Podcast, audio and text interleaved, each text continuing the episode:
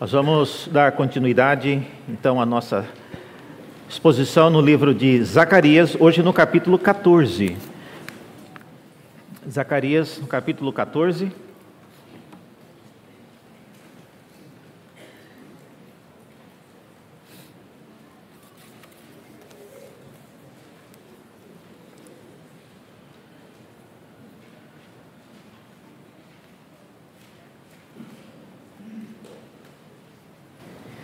Nós estamos já esse mês bastante corridos, nós pastores, estamos preparando o guia de pregação do ano que vem.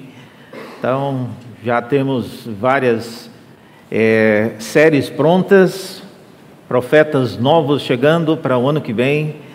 Então, orem por isso, é uma, é uma luta, nós estamos lutando quanto tempo para dar tempo de ficar pronto para o final do ano, 1 de janeiro, guia de pregação ele já está pronto. Vem com novidades esse ano, é, ano que vem, é, o formato e também algumas atividades. Zacarias no capítulo 14, então, é o texto que temos hoje. 13, perdão. É, está até mostrando aqui 13, de 7 a 9. Diz assim a palavra de Deus: Levante-se, ó espada, e ataque o meu pastor e aquele que é o meu companheiro, diz o Senhor dos Exércitos. Fira o pastor, e as ovelhas ficarão dispersas. E voltarei a minha mão para os pequeninos. Em toda a terra, diz o Senhor, dois terços delas serão eliminados e morrerão. Farei essa terça parte passar pelo fogo e a purificarei, como se purifica a prata e provarei como se prova o ouro, e eles invocarão o meu nome, e eu os atenderei. Direi: Vocês são o meu povo, e eles responderão: O Senhor é o nosso Deus. Até aqui a palavra do Senhor. Vamos orar mais uma vez? Abra nossos olhos a Deus para enxergarmos na tua palavra aquilo que nos edifica. Precisamos que o teu espírito, o mesmo que inspirou esta palavra, possa agora também aplicá-la em nossos corações. Sabemos, sabendo disso, ó Deus, nós buscamos a Ti e rogamos que o Senhor use o pregador e ajude-nos todos a entender a Tua voz. Oramos pedindo isso em nome de Jesus. Amém. Meus irmãos, até onde, até onde Deus iria com a missão de castigar alguém? Até onde Deus levaria essa empreitada de disciplinar o seu povo? Nós vimos em outras ocasiões, semana passada, que a linguagem de Zacarias 11, por exemplo, falando que eu peguei o cajado chamado graça e o quebrei para anular a minha aliança que eu havia feito com todos os moradores da terra. Esse tipo de linguagem deixou-nos um pouco preocupados com o modo como Deus de fato age com o seu povo e se de fato é possível Deus quebrar a aliança. Algumas pessoas me procuraram depois, ficaram meio é, surpresas de ouvir eu dizendo que Deus ele pode quebrar a sua aliança. Olha, se fosse eu que estivesse dizendo, eu também ficaria surpreso. Mas é a Bíblia quem está dizendo. Nós acabamos de ler que Deus, Ele mesmo, irá anular a aliança que Ele fez. A pergunta que muitas pessoas talvez não estejam, às vezes, é, familiarizadas para perguntar é: qual é essa aliança que Deus pode anular? Será que é a minha salvação? Será que é a minha eleição em Cristo Jesus? O que é que Deus pode anular? Eu não sabia que podia anular. Agora o senhor está falando, eu fiquei preocupado.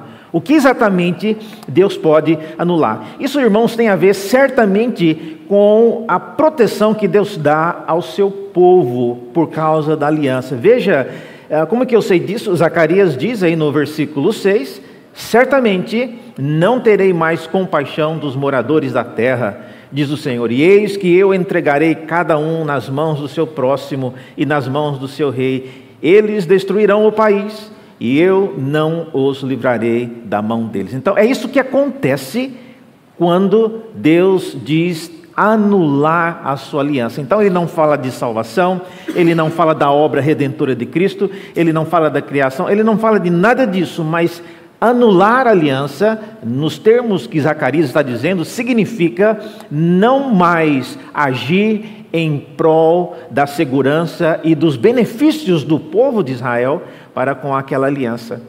É importante, às vezes, quando nós ah, temos algum incidente, especialmente que envolve o nosso seguro de saúde ou o seguro do carro, e a gente precisa daquilo, quando a gente liga, nós somos informados: olha, esse item específico que você está pedindo não faz parte do seu pacote. Você pagou o seguro já faz mais de décadas, mas no dia que você precisou, você foi lembrado que aquela utilidade específica você não tinha. Semelhantemente, a aliança que Deus tem com o povo de Israel é uma aliança que envolve diversos benefícios.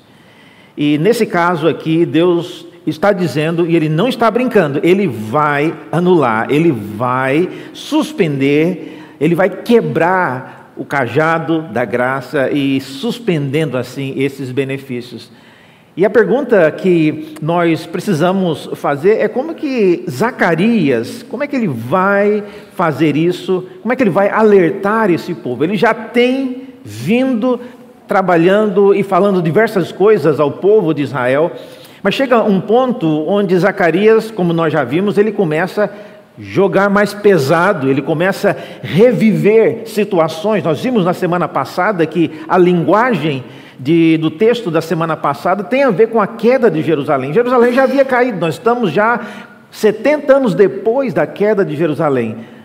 Mas Zacarias volta a se lembrar das coisas que aconteceram, como uma maneira de alertar o povo sobre aquilo que irá acontecer. Portanto, Zacarias é uma pessoa que vive numa situação bastante complicada, porque ele tem que ser pessimista com o que vai acontecer. Ele sabe que Deus não vai mais ficar tentando, tentado, tentando criar uma nova geração que obedeça e que saiba andar nos caminhos do Senhor. Deus não vai mais fazer isso na época de Zacarias. Ele cansou-se. Como que eu sei disso? O texto diz: ele não vai mais proteger o seu povo, aquela geração de Israel. E aí então nasce essa circunstância que nós conhecemos, que é a, a, a realidade dura do cativeiro e especialmente depois que Zacarias ele viveu, que é um período após o exílio, e nesse período, então, a igreja, o templo que foi construído, ele não tem mais a mesma glória, ele não tem mais a mesma importância que teve nos dias do Antigo Testamento. E a pergunta, então, que nós temos que fazer hoje pela manhã é: quais são os próximos passos desse plano de Deus para o seu povo? Se ele não vai mais proteger esse povo, e repito, não é povo todos nós, mas é aquela geração que viveu nos dias de Zacarias. O que é que Deus tem pela frente? Quais são os passos que ele dará na sequência desse plano que ele está anunciando aqui por meio do profeta Zacarias? Algumas coisas ficam bem claras no texto. A primeira delas é é dito que o pastor ele será ferido, essa é a primeira coisa. Segunda coisa, as ovelhas serão dispersas. E em terceiro lugar, o remanescente. Remanescente significa aquele que sobra, a terça parte. Esse remanescente ainda será provado. Então eu queria então pensar nessas três coisas conosco nessa manhã e vamos começar então com essa primeira, a primeira etapa depois né, que Zacarias fala a primeira etapa, então, é do pastor que será ferido. Veja no texto que nós lemos, no versículo 7, é, inicia, obviamente, falando de quem vai ferir esse pastor. Vocês viram aí no versículo 7, uma linguagem inclusive forte, né? Levante-se, ó espada, e ataque o meu pastor, e aquele que é o meu companheiro, diz o Senhor dos Exércitos. Então, isso não é algo incomum, irmãos. A maneira como Deus usa e ele personifica os instrumentos de castigo. No caso aqui, Deus está falando com a espada dele como se ela fosse alguém, não é mesmo? Levante-se, ó espada, e ataque o meu pastor. Isso não é raro. Se você, por exemplo, olhar em Jeremias, capítulo 47, é a mesma linguagem. E lá o profeta diz: Ah, espada do Senhor, quando é que você vai parar? Volte para a sua bainha, descanse e fique quieta. Mas como pode ela ficar quieta se o Senhor lhe deu ordens e ela dirige contra Asquelon e contra a costa do mar? Veja, a espada do Senhor, irmãos, não é simplesmente ah, um instrumento ah, qualquer, mas é algo que é diretamente associado com Deus. Então, seja lá quem for matar esse pastor, é alguém que está vinculado, é alguém que está agindo em nome do Senhor. Também, quem for matar esse pastor o fará porque já é alguém, como já diz aqui, a espada do Senhor, ela já é conhecida por efetuar esses juízos. Então, é interessante a maneira como Zacarias põe isso. Ah, o ato de ferir o pastor, nós nem sabemos quem é esse pastor ainda, mas simplesmente o ato de ferir o pastor é algo já planejado e quem executará isso é alguém que já é famoso por carregar os juízos do Senhor e executá-los. E também, uma coisa que a gente aprende por causa dessa passagem de Jeremias é que a espada do Senhor, uma vez acionada, ela não volta atrás, até que ela cumpra o seu a, a, sua missão, diz o texto, e que mesmo que o profeta falasse, a espada do Senhor chega, e o profeta mesmo reconhece que a espada do Senhor ela não retrocede enquanto ela não cumprir aquilo para o que ela foi designada. Portanto, essa é, é a primeira etapa desse plano de Deus, ele irá ferir o pastor.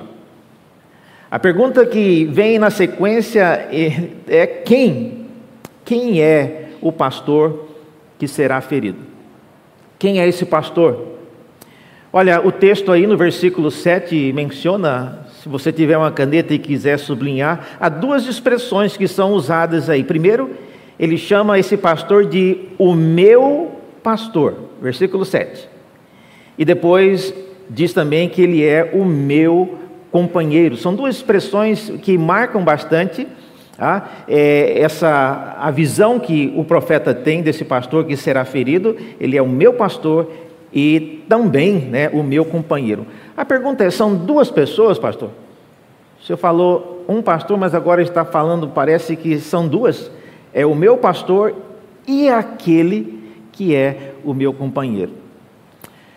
Olha, por causa da maneira como Jesus leu e interpretou essa passagem, e ele fez isso lá em Mateus 26, parece que ele estava falando somente de uma pessoa. Mateus diz: Então Jesus disse aos discípulos: Esta noite serei uma pedra de tropeço para todos vocês, porque está escrito. E aí ele cita Zacarias: Ferirei o pastor e as ovelhas do rebanho ficarão dispersas. Veja que nesse caso Jesus, que não podia estar equivocado e esqueceu de citar um pedaço do texto, ele sabia que Zacarias estava falando dele mesmo. Portanto, a referência ao meu pastor e aquele que é o meu companheiro, na verdade, é uma referência à mesma pessoa, que é, obviamente, a pessoa de Cristo. Então, é, é uma pessoa só. E o pastor que será ferido é na verdade, não, Jesus não é porque Jesus não tinha nascido, mas na época dos dias de Zacarias, certamente envolvia alguém é, que era líder. O pastor aqui não é um pastor como eu sou hoje no meio de vocês, mas o pastor, na linguagem bíblica, é uma referência à liderança, possivelmente um governador, possivelmente um príncipe no meio do povo, e não necessariamente um pastor como nós conhecemos a interpretação hoje. Uma outra coisa também interessante sobre esse pastor que será ferido é como, como ele será ferido. Veja, a referência à espada é uma grande dica de que esse ferimento não será apenas uma contusão, mas é um ferimento final e mortal. Isso é importante, irmãos, porque nós sabemos que Jesus Cristo ele não foi morto por espada. Mesmo assim, ele, ao ler esse texto, ele entendeu, entendeu? Não, ele sabia que estava falando dele mesmo. Como é que Jesus então aplica isso? Eu já falei isso em outras ocasiões, que a linguagem figurada do Antigo Testamento nem sempre deve ser lida de forma literal. Por exemplo, nós teremos a ceia hoje. E eu já falei que nós falamos muito, somos acostumados a falar que Jesus Cristo morreu na cruz e o seu sangue derramado nos purifica de todos os pecados. É uma linguagem comum, mas nós não podemos nos esquecer de que Jesus não teve o seu sangue derramado na cruz. Como um novilho era, como um cordeiro era no Antigo Testamento, ele era degolado e o sangue totalmente escorrido parte dele era levado para dentro do templo, parte era derramado no altar do holocausto. Nada disso aconteceu com Jesus. Ele não foi degolado, é, mas é uma linguagem que lembra-nos daquilo que o sacrifício do Antigo Testamento apontava. Semelhantemente, com respeito à espada, Jesus não foi morto por espada. Reverendo, mas não teve alguém que colocou uma lança em Jesus para saber se ele estava morto ou não, e aí saiu água e sangue? Mas a lança não foi usada para matar. A lança foi usada apenas para verificar se ele que estava na cruz já estava realmente morto ou não. É, é diferente. E a referência à espada, então, mostra claramente que o Antigo Testamento já antecipava a morte de Cristo como um golpe final e fatal. Então é isso que Deus espera para esse pastor que virá. E agora, irmãos, imaginem a população, o povo nos dias de Zacarias ouvindo isso. Zacarias falando disso, na época, quem era líder na época era Zorobabel, Neemias, Esdras e alguns dentre eles então, alguém deles ali iria padecer. E ao longo desse período, até chegar o período do Novo Testamento, essa palavra se cumpriu historicamente com algum daqueles líderes, mas finalmente ela se cumpre de maneira plena na pessoa de Cristo. É assim que a revelação da Bíblia acontece. Nós vamos assistindo aquelas os grandes atos de Deus se concretizando na história, mas finalmente eles são de maneira plena e final concretizados na pessoa de Cristo. Portanto, esse é o primeiro passo desse plano de Deus. Ele vai ferir o pastor. Agora, uma coisa que depois de ter considerado é, essas coisas, a pergunta que fica é: por que o pastor precisa ser ferido e morto para início de conversa? Deus não pode só castigar o rebanho? Veja, isso me leva então ao, ao segundo ponto: é que a morte do pastor irá, segundo Zacarias, dispersar as ovelhas. Então, esse é o segundo propósito de Deus: matar o pastor e depois dispersar as ovelhas. As ovelhas elas serão dispersas quando o pastor for ferido. Isso é uma coisa que fica clara. Veja no texto aí na sua Bíblia, no versículo 7, você vê que é para ferir o pastor, fira o pastor, é a primeira coisa. E na sequência, e as ovelhas ficarão dispersas. Tá? Então, são duas ações distintas. Primeiro, ferir o pastor e depois as ovelhas por causa disso, elas ficarão dispersas. Então, é algo programado. A dispersão das ovelhas não é simplesmente por causa delas perderem o caminho de volta para casa. E, meus irmãos, quando vocês leem, por exemplo, palavra de ah, no profeta é, Ezequiel, falando da ovelha perdida, falando da ovelha que foi desgarrada. É, não pense que a ovelha ela é desgarrada porque ela esqueceu o caminho de casa e o pastor foi mais rápido e ela ficou para trás e ela não sabe mais onde está o rebanho. Essa cena de ovelha desgarrada envolve certamente esse ato de Deus de ferir o pastor e é por causa disso então que as ovelhas elas ficam desgarradas. Isso, veja, é algo que nós precisamos entender que a, o, o, ato de desgarrar não é um ato simplesmente é, voluntário. Na, na, sequência, você vê que elas ficaram dispersas, e o, o próximo passo então é que o pastor, é, depois, o, ferir o pastor significa deixá-las sem proteção. A dispersão não é apenas show, show, vá para lá. Não. Dispersão é você tornar um rebanho agora sem qualquer proteção, e isso irá, obviamente, torná-los refém, torná-los presa fácil para o inimigo. Então, é, é isso que ferir o pastor causa. Deixa o rebanho sem a proteção sem qualquer alerta para o que pode acontecer, sem direção para onde ir. E veja no texto que estávamos falando, né, ferir o pastor, vem na sequência aí, e então eu voltarei a minha mão para os pequeninos, e em toda a terra, diz o Senhor, dois terços delas serão eliminados e morrerão, mas uma terça parte irá sobreviver. Ou seja, dispersar não é apenas, como eu disse, espalhar. Dispersar envolve envolve ser eliminado e morrer. Olha, eu não sei o que você está pensando disso tudo, mas que plano terrível esse que Deus está arquitetando para o seu povo. Que plano terrível, né? Matar o pastor, para que as ovelhas fiquem dispersas e, em ficando dispersas, se tornam alvo do predador e são eliminadas e mortas? O que, é que Deus está pensando a respeito do seu povo? Será que o nosso Deus é um Deus que realmente faz isso? Olha, irmãos, a Bíblia está dizendo que ele fez. Então, quanto a isso, não precisamos nem perguntar se ele faz. Não, ele fez. O que nós precisamos saber é que ele não faz isso sempre, ele não faz isso em todo tempo e com todo mundo. Mas essa geração do povo de Israel viveu para experimentar esse castigo de Deus e que ficou de lição e de instrução para nós hoje. Estamos lendo aqui hoje algo que foi escrito 520 anos antes de Cristo para nossa instrução. Portanto, sim, Deus irá ferir o pastor, as ovelhas serão dispersas e essa dispersão culminará na morte dessas ovelhas, de boa parte delas. Diz o texto aí que dois terços, dois terços dessas ovelhas acabarão sendo mortas.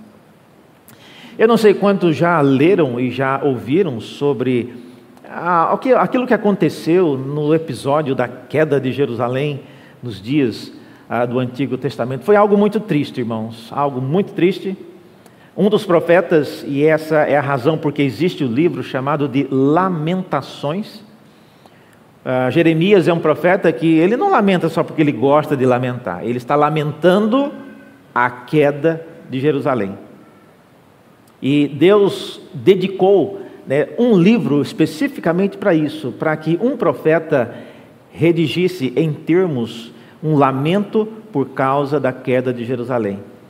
Ali em Jeremias no livro de Lamentações você percebe a dor e o pânico e o pavor que as mães que tinham crianças pequenas, as mães que estavam grávidas, elas enfrentaram no dia da queda de Jerusalém.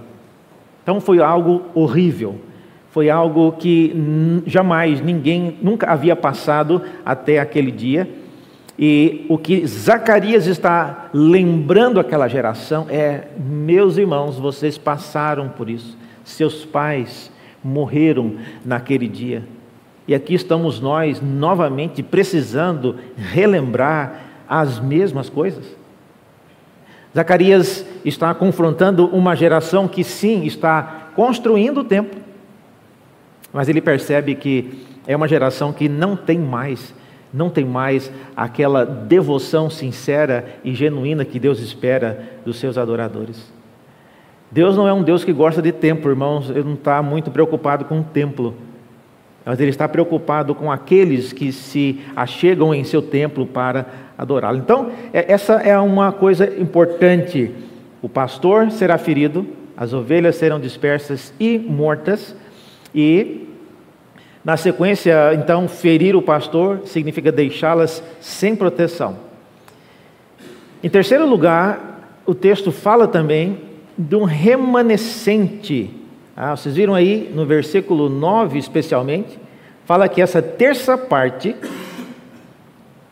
ah, será colocada para passar pelo fogo. Eu esperaria que depois de ter perecido dois terços do povo, já eu estaria satisfeito, não passaria mais ninguém pelo fogo, não. Mas diz o texto que depois que há dois terços do povo de Israel ter sido disperso e, consequentemente, eliminado, Deus iria ainda purificar essa terceira parte. Então, o objetivo de dispersar as ovelhas não é apenas castigo, pelo jeito, mas Deus quer purificar, Deus está pensando em tratá-las para que aquele que permanecer, permaneça como pessoas que são fiéis. Veja o texto no versículo 9, ele diz: Farei essa terça parte passar pelo fogo e purificarei. Está vendo? Então não é apenas castigo. Deus está buscando purificar o seu povo, como se purifica a prata, tirando toda a impureza que há. E também na sequência fala que Deus provará. A diferença entre purificar e provar, como se prova o ouro, é de que a experiência de provar, e Deus tem feito isso várias vezes ao longo da história, ele coloca alguns, alguns dos seus filhos à prova, como ele fez, por exemplo, com Abraão, pedindo seu filho Isaque, e o texto bíblico fala que foi o Senhor quem o colocava à prova. Às vezes nós assistimos, e é comum, alguns até se deleitam com isso, né, assistindo o que a gente conhece como uma pegadinha. Você arma uma situação para alguém experimentar alguma coisa ou viver uma situação, mas a pessoa não sabe que aquilo é uma pegadinha. Olha, Deus não é um Deus de ficar fazendo pegadinha com ninguém, mas Ele coloca-nos à prova, e Ele coloca-nos à prova com a finalidade de nos purificar e também de nos provar. Nós temos assistido ao longo desse ano várias coisas acontecendo em nossa igreja e a gente pensa, puxa, Deus é, é Deus, Ele escolhe umas pessoas para provar que a gente, se fôssemos nós, a gente não escolheria. Será que Deus não vê que essa família, essa pessoa já passa por tantas coisas e ainda colocando-os à prova? Olha, irmãos, isso não é uma boa razão, porque ninguém gostaria de ser escolhido para ser provado ou para ser purificado. Então, nesse sentido, eh, não importa quem nós escolhêssemos, não seria uma boa escolha. Mas Deus, então, ele faz isso. E veja, o objetivo final, depois de ser purificado e provado, diz o texto, é que eles invocarão o meu nome e eu os atenderei. Eu direi: vocês são o meu povo, e eles responderão: o Senhor é o nosso Deus. Veja, o objetivo maior e final daquilo que Deus faz é restaurar a comunhão, restaurar, reconciliar-nos com Deus. Quem já teve o desprazer de ter filhos que são rebeldes, e às vezes rebelião é algo que a gente, nós pais, não entendemos. É uma rebelião às vezes injustificada não há uma razão exata por que um filho ou uma filha se tornam rebeldes, irados sobremaneira com os pais, com a igreja, com a família. Rebelião é algo que nos separa uns dos outros, especialmente quando nós é, não sabemos a razão e não sabemos como é, restaurar uma pessoa ou trazer de volta uma pessoa que se rebelou. Nós rebelamos, irmãos, por causa da nossa natureza caída. Nossos filhos se rebelam também pela mesma razão. Eles rebelam conosco, mas isso é talvez uma boa lembrança do que nós também fazemos com Deus. Viver uma vida como se Deus não existisse, levando a nossa vida é, sem qualquer consideração, sem qualquer é, sem pensar detidamente naquilo que Deus espera de cada um de nós, é, sem dúvida, um ato de rebelião. E o que Deus faz, e a maneira por que Ele faz, e o modo como Ele faz, é para que nós voltemos a invocar o Seu nome, diz o texto, eles invocarão o meu nome. E em consequência disso, o povo, obviamente, será reconsiderado, terá novamente uma reconciliação com Deus. E esse é o ponto que Zacarias está levando. Aquela geração do povo de Israel, nos dias de Zacarias, havia começado já a plantar, a colher, a construir as suas casas e cada um cuidando da sua própria vida, mas eles não se lembravam mais daquilo que havia levado toda aquela geração para o cativeiro antes daqueles dias. Portanto, o objetivo de provar o remanescente não é simplesmente castigo, mas é o objetivo de purificá-los, tá? o objetivo de promover uma reconciliação. Nós que somos é, já de um, uma era totalmente diferente, se você assiste muito televisão e qualquer outra coisa em, em, nossos dias que mostram a maneira e, o, e os passos que a nossa geração está caminhando, você percebe isso. O mundo, irmãos, o mundo, digo, as pessoas da nossa geração estão em plena, em franca rebeldia contra qualquer coisa relacionada à, à vida que é temente a Deus. E isso é intencional, é intencional. E precisamos estar atentos a isso, porque cada vez mais que nós nos envolvemos, e quem trabalha e depende do seu salário de uma empresa, que é uma empresa já militante em alguma área, em alguma direção que nós sabemos desagrada a Deus, é, a gente fica incomodado, porque nós somos parte de uma empresa cujo objetivo, cuja a função é a agir de maneira contrária à vontade de Deus. E tem situações que não tem como nem você a fazer nada. Eu estava recentemente navegando no aplicativo do meu banco e veio uma propaganda, ah, e aquela uma faixa ficou por muito tempo aparecendo, né, era na época né, da parada né, de orgulho gay em São Paulo. Eu, eu, não, não, eu não, não pedi para colocar aquilo ali, mas aquilo apareceu. Recentemente eu estava olhando também, a, fazendo uma adaptação no meu Microsoft Word, e agora tem um botão que fala se você quer acionar o seu orgulho, né? E aí tem as cores do arco-íris no aplicativo da Microsoft, já querendo que você, se você quiser, você não precisa, você possa fazer isso. Ou seja, nós vivemos num mundo imerso nisso. E a rebeldia do mundo contra Deus é visível. E a pergunta que eu faço para a igreja de Santo Amaro, que se vocês estão aqui hoje, certamente vocês não estão nesse nível de rebeldia. Mas como está a sua, a sua vida com Deus? A sua relação com Deus? E isso é extremamente importante. Zacarias na linguagem que nós lemos, né, a semana passada, um pouco até contundente. Em um mês eu destruí três pastores, perdi a paciência com eles e também eles se cansaram de mim. Ah, eu fico pensando, irmãos, se Deus também já perdeu a paciência conosco. Há quanto tempo você está na igreja de Santo Amaro? Há quanto tempo você faz parte desse povo? Você vem aqui, todos estão sentados num local confortável, mas há quanto tempo nós ainda é, permanecemos como espectadores no meio de um povo e um povo que trabalha, um povo que age? O mínimo que Deus espera de nós, conforme é, a visão né, da igreja de Santo Amaro, é de que nós sejamos testemunhas, e para fazer isso precisamos ir envolver-nos com as pessoas com o objetivo de mostrar aquilo que Deus tem feito em nosso meio. Zacarias também no capítulo 13 fala que eles invocarão o meu nome e eu os atenderei.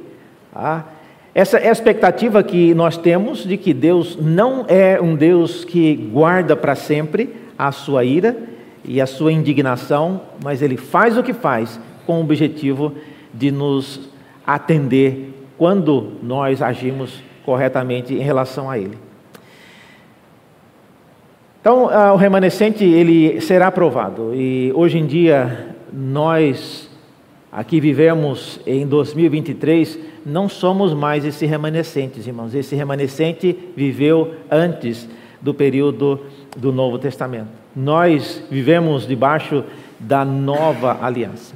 E é por isso que quando Jesus menciona na ceia, ele menciona um pouco antes, eu acho interessante que ah, uma, uma das conclusões que nós podemos chegar a esse respeito tem a ver exatamente com a ceia.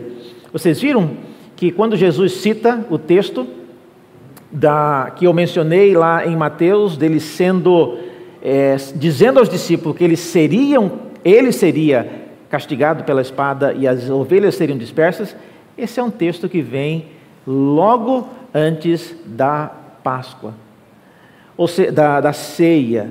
Então, Jesus sabia que a, sua, que a sua morte e a consequente dispersão das ovelhas era parte daquilo que Deus estava fazendo ao longo da história. Nós, hoje, não seremos dispersos, nós não somos pessoas que andaremos desgarrados, porque o nosso pastor foi ferido, o nosso pastor trouxe-nos de volta ao aprisco, o nosso pastor trouxe-nos de volta em paz com Deus. E aquilo que celebraremos em breve é uma lembrança disso. Quais conclusões então nós podemos chegar? Primeira delas, nunca se esqueça de que o nosso supremo pastor teve que ser ferido para que tivéssemos paz com Deus. Isso é uma coisa que eu queria que você saísse daqui lembrando. O nosso Supremo Pastor, não sou eu, viu gente? É o Supremo Pastor Jesus Cristo. Ele teve que ser ferido para que nós tivéssemos paz com Deus. A razão por que você ora a Deus e Ele te responde. A razão por que você é beneficiado com as bênçãos oriundas de Deus é por causa do Filho que foi ferido e ferido de morte. Isso é uma coisa importante para se lembrar. Tá? Quando tomando decisões na sua vida, qualquer que seja, que envolverá bastante dificuldade, dor, é, lembre-se disso. A razão por que você não perdoa alguém, a razão por que você tomou a decisão de seguir a sua vida, tudo isso precisa ser colocado em perspectiva com esse fato o meu pastor um dia foi ferido para que eu tivesse paz com Deus. Isso é uma coisa importante. Segunda coisa que eu acho que devemos nos lembrar dela é que nunca, nunca se esqueça de que a dispersão, a qual sempre implica sofrimento, tem o objetivo de nos purificar e provar, preparando-nos para um novo relacionamento com Deus. Nunca se esqueça disso. Tá? Tem muitas pessoas aqui na igreja hoje que são dispersos de onde estiveram, de onde nasceram, são pessoas vindas de outros estados, é, não é, enxotadas por Deus, mas muitas pessoas peregrinam na vida. E Deus nos faz passar por situações bastante adversas, mas o objetivo disso é de nos preparar para um novo relacionamento com Deus. Deus não quer, Deus não está interessado em pessoas que se relacionam com Ele como se fosse apenas uma, um caixa eletrônico. É, Deus é um Deus pessoal e Ele quer relacionar-se conosco por meio do Seu Filho de forma real também. Em terceiro e último lugar, nunca se esqueça de que o objetivo maior e final de Deus é sempre restaurar o nosso relacionamento com Ele. É por isso que ele aceitou o sacrifício de Cristo, para que nós pudéssemos de novo ter acesso a Ele. É por isso que ele aceitou que Cristo viesse e morresse em nosso lugar. Então, tudo isso tem a ver com o objetivo maior e final, que é restaurar o nosso relacionamento com Ele. Se você estivesse perguntando, mas, reverendo, o objetivo maior do que Deus faz não é trazer glória para o seu nome? Olha, se nós estivermos rebeldes e longe dele, nós não o glorificaremos. Então, Deus é glorificado naquilo que o seu filho fez, restaurando-nos novamente a comunhão com ele. Então, esse é o objetivo maior: reconciliação. Eu creio que o apóstolo Paulo disse isso com as palavras que eh, eu acho mostram claramente isso que eu quero dizer e eu quero concluir com isso. O apóstolo Paulo diz: Ora, tudo isso provém de Deus, que nos reconciliou consigo mesmo, por meio de Cristo, e nos deu o ministério da reconciliação, a saber, que Deus estava em Cristo reconciliando consigo o mundo. É isso que Deus estava fazendo em Cristo. É isso que Ele está fazendo em nossos dias. É isso que Ele está fazendo com você. Vamos orar?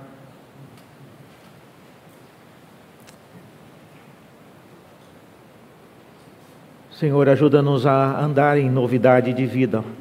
Ajuda-nos a lembrarmos-nos dessas coisas. O nosso pastor foi ferido e morto, para que pudéssemos agora ter a oportunidade e o privilégio de andar em paz contigo. Pedimos que o Senhor nos ajude, ó Deus, a entendermos e vivermos de tal maneira que não sejamos mais desgarrados, não precisemos mais ser punidos como diversas gerações no Antigo Testamento precisaram. Queremos ser um povo que ande sempre em comunhão contigo. Prova disso, ó Deus, é que participaremos da ceia. Agora, ajuda-nos a fazer isso, lembrando dessas coisas. Oramos em nome de Jesus. Amém.